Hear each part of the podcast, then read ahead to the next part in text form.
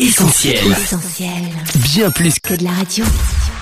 Essentiel Académie. Hélène et Mag. Salut à tous, Hélène au micro d'Essentiel Academy, j'espère que vous allez bien. Salut Mag. Salut Hélène, salut les auditeurs. Alors coach, cette semaine on parle d'un sujet qui nous concerne tous, étudiants comme salariés, patrons comme employés. Ma question coach, c'est comment tu fais pour concilier vie privée et vie professionnelle? Eh bien, c'est ce qu'on va voir ensemble, Hélène, dans ce nouveau tuto d'Essentiel Academy. Cette semaine, on vous a demandé comment vous faisiez pour trouver un équilibre entre votre vie privée et votre vie pro. On écoute vos réponses. Essentiel Académie. Tous les lundis 20h sur ta radio. Pour nous, c'est toujours très bien parce que il va me raconter peut-être des jolies choses qui se sont passées au bureau, mais jamais. Enfin, je pense qu'on est très contente de se retrouver à la maison, que voilà, on parle pas des choses qui se sont passées au bureau la plupart du temps. Eh bien, écoutez, je- j'essaye de préparer rapidement les repas et puis de- d'aller à mes occupations, que ce soit sportive ou autre. Oui, facilement, oui. Bah, disons qu'il faut savoir euh, mettre euh, un stop et se dire qu'il faut se consacrer à sa vie euh, privée, c'est- c'est-à-dire sa propre vie. Hein, et puis, euh, une fois sorti de son travail, eh ben, faire l'impasse de tout. Je sais que c'est dur, que c'est stressant et tout, mais il faut savoir euh, plier. C'est compliqué, pour être honnête.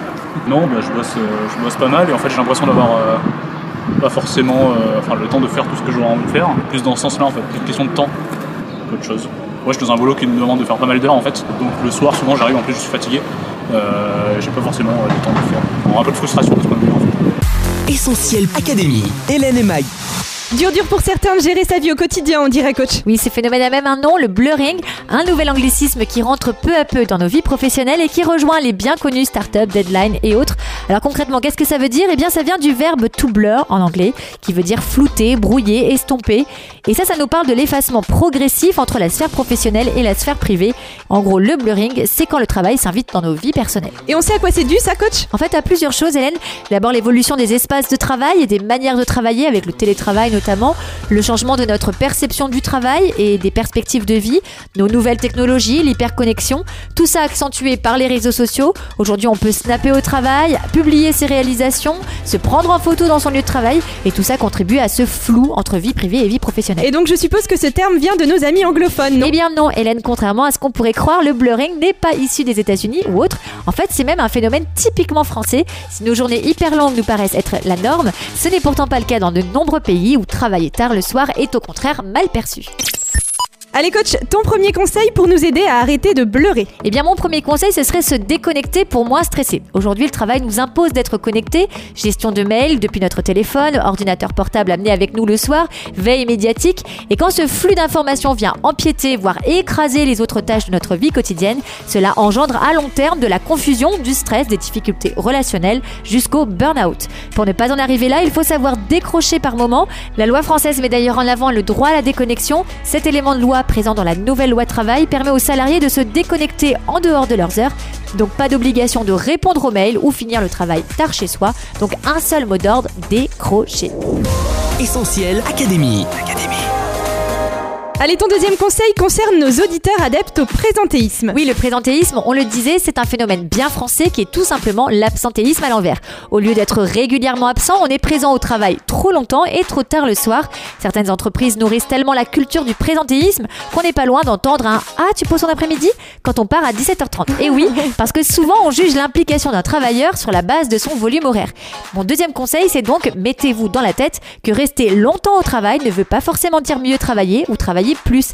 Avec le temps, les capacités de concentration, d'efficacité et de bonne exécution baissent, contrairement à la fatigue qui augmente. Donc sans refuser pour autant de faire la moindre minute d'heure supplémentaire, essayez de faire votre travail bien et de le faire dans un temps restreint. Et puis progressivement, instaurez dans votre entreprise et dans la tête de vos collègues que vous avez une vie à côté du travail et que aussi. On avance dans l'émission avec ton troisième conseil pour les auditeurs d'Essentiel Radio. Eh bien, ce conseil nous parle de travailler à trouver un équilibre. Nos vies sont en effet bien souvent réglées comme du papier à musique. On a un temps pour le travail, un temps pour le sommeil, un temps pour Dieu, pour nos proches, pour nos loisirs, etc. Et il suffit qu'un seul de ces éléments soit déréglé pour que tout l'équilibre de la machine soit remis en question. Lorsque c'est le travail qui vient bousculer nos vies, le risque est qu'il prenne peu à peu toute la place. Il devient le centre, parfois même une idole, et on lui sacrifie tout le reste. Et à terme, cela cause forcément des dégâts stress, dépression, burn-out, liens affectifs brisés, divorce, etc.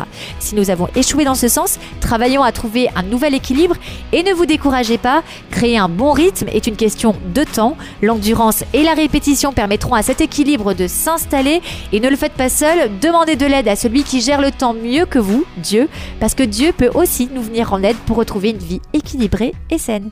Essentiel Académie, Hélène et Mag.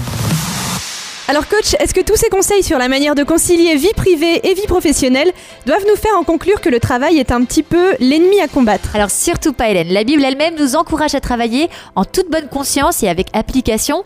Elle nous dit par exemple, tout ce que vous faites, faites-le de bon cœur, comme pour le Seigneur et non pour les hommes, ou encore le précieux trésor d'un homme, c'est l'activité. Donc le véritable enjeu se situe dans la vision que nous avons de notre travail. Celui-ci est nécessaire, mais il n'est pas le centre de nos vies. Il peut être par contre d'une grande utilité quand nous comprenons que les personnes qui nous entourent n'ont pas été placées à nos côtés par hasard. En partageant l'amour de Jésus autour de nous et en apportant à nos collègues et nos patrons l'espoir que donne notre foi, nous verrons alors notre lieu de travail de manière différente. En étant de vrais chrétiens là où nous sommes au quotidien, nous pourrons marquer la différence par notre intégrité, notre attitude, notre écoute bienveillante, notre sérieux. Et c'est de tout cela et surtout de Dieu que nos collègues ont le plus besoin. Alors redonnons du sens à notre travail. Et puis pour finir, on sait que c'est par la communication de ces différents collaborateurs qu'une entreprise est réellement efficace. Alors raison de plus pour que la lumière, la joie et la paix de nos cœurs soient communicatives. Merci coach, des conseils bien sûr toujours testés et approuvés par l'équipe d'Essentiel Académie. Essentiel Académie, Hélène et Mag. Allez, on se quitte, on se retrouve sur les réseaux sociaux, Facebook, Twitter, Instagram, Snapchat et WhatsApp au 07 87 250 777 et en studio dès la semaine prochaine. Bye bye À la semaine prochaine On retrouve, tous nos programmes sur essentielradio.com.